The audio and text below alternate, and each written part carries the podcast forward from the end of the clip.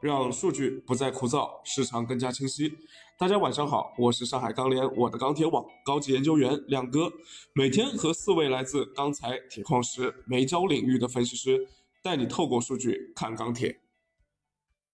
尽管这个盘面七螺的价格有所反弹，但现货市场依然是延续弱势的。不过从现货的需求来看呢，低位成交有所好转。短期现货市场能否重回强势呢？接下来市场又会呈现怎样的一个趋势？啊，我们先来咨询一下 MySteel 建筑钢材分析师吴建华。好的，主持人，今日国内建筑钢材价格继续走弱，现主要城市螺纹钢均价四千四百零八元每吨，较上个交易日呢下跌了二十九元每吨。从盘面来看的话呢，早盘还是比较弱，现货呢市场也都有跟跌。那么午后呢，随着这个期货反弹。那么部分地区呢，电炉厂呢也是有小幅回涨的一个情况，但是整体呢依然呈现下跌的一个趋势。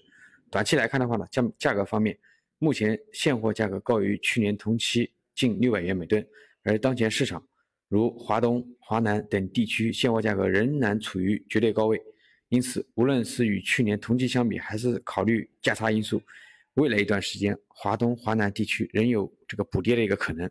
且同时参考去年冬储的一个情况，目前现货价格高于去年冬储水平约七百到八百左右，因此从冬储的这个价格角度来看的话，短期呢也不宜进场。如果参考原料同比上升的一个成本来看的话，现货价格理性回归三百到四百相对较为合理。不过当前市场呢需求端表现呢亦有所分化，南方华东需求强劲，北方则受这个气候。呃，影响的话，表现需求疲软。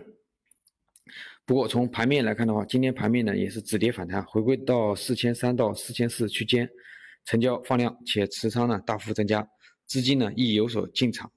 预计呢夜盘多头挺价意愿较强，夜盘或震荡趋稳啊。那么现货来看的话，近期呢这个现货急涨急跌之后的话，或将迎来短暂的一个平稳。但随着需求不断向弱，后期呢仍然以这个弱势调整为主，呃，短期呢扭转颓势的可能性不大。好的，谢谢。我们再来听听 MySteel 热轧分析师张一鸣的看法。好的，主持人，呃，今天的热轧板卷价格整体是继续下跌的。那么本周市场可以说是经历了一轮暴涨暴跌的洗礼。那么截止收盘呢，全国热卷均价较周一是下跌了一百六十八元每吨。今日的黑色商品期货市场呢，也是受焦炭的提涨影响，带动了黑色系整体的一个低位回升。零五合约呢收跌百分之零点八。现货市场呢，早盘报价受夜盘的影响呢是大幅下跌的，但是跌后呢，市场的低位成交比较好，盘中呢受盘面回涨的影响呢，报价又稍有回升。目前商家低价出货的积极性呢不是很高，整体的挺价意愿还是比较强的。呃，加上目前整体市场供应维稳，虽然有新增投产影响，但是整体钢厂直接出口较好，导致目前整体国内的供应增量不大。嗯，市场虽然呢需求上表现是稍有回落，但是整体表现仍然是韧性比较强。下周呢库存预计或将由降转增，整体出现一个库存拐点，但是因为整体的库存基数还是比较小，短期呢库存还是难以形成一个压力。市场价格呢估计还是一个比较难深跌。前面我们也说过，包括昨天我们也说过，经历了几轮快速的上涨下跌之后呢，情绪呢基本已经释放了。后期的主要上涨动力呢，就是来自于焦炭等原料端的提涨刺激，以及供应压力比较小、基本面维持良好的。那么后期的主要看空逻辑呢，仍然是库存的拐点已至。那么库存的累积速度如何，以及需求回落的情况，这是未来的主要的一个看空逻辑。那么综合来看呢，短期市场基本面来看仍然维持一个平衡的状态。价格呢，或将还是有一个震荡缓慢回升的可能。好，谢谢张一鸣。那下周铁矿石怎么看呢？我们有请铁矿石分析师志海雷。嗯，好的，主持人。呃，这周进口铁矿石市场是冲高回落的，那下半周的话持续高位运行。下周来看，嗯，由于澳巴没有天气和检修方面的影响，所以我们预期下周的一个发运量的话将持续上升。但是，呃，到港可能有一个小幅回调。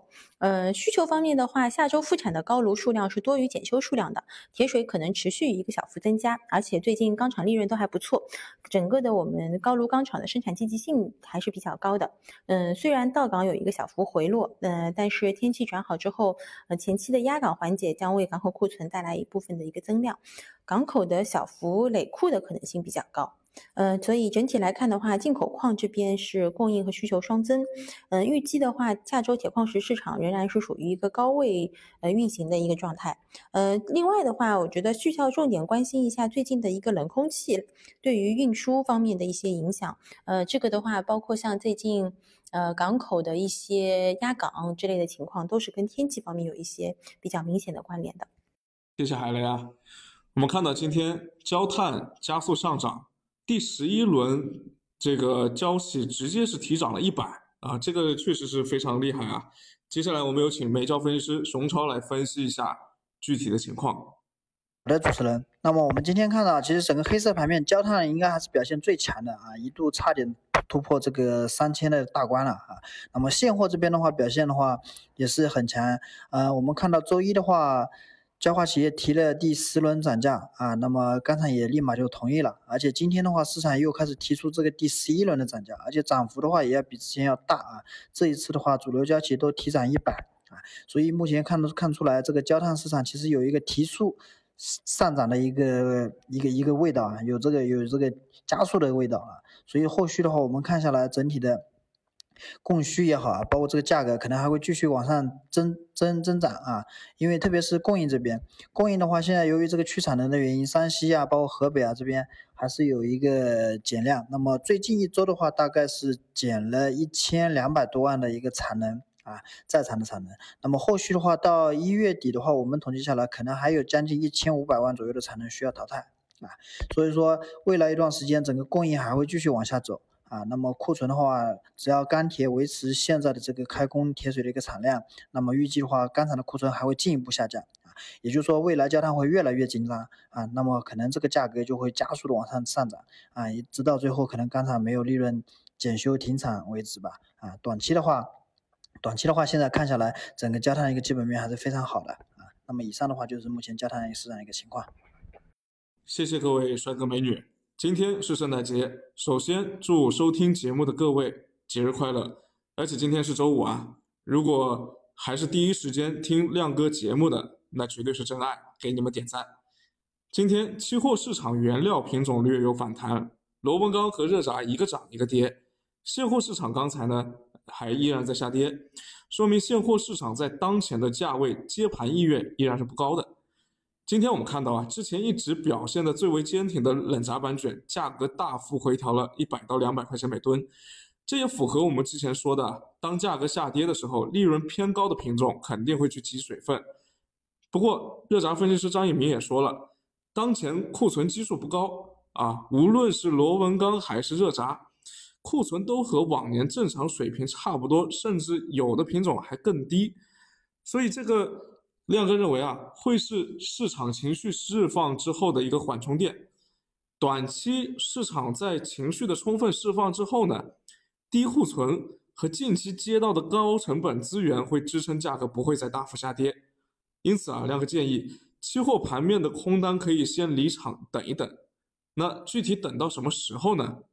保险的理解是等到库存降幅明显收窄的时候啊，释放出这样的一个信号的时候。那相对来说，大家再去入场的话，可能会相对来说比较保险一点啊，风险会更小一点。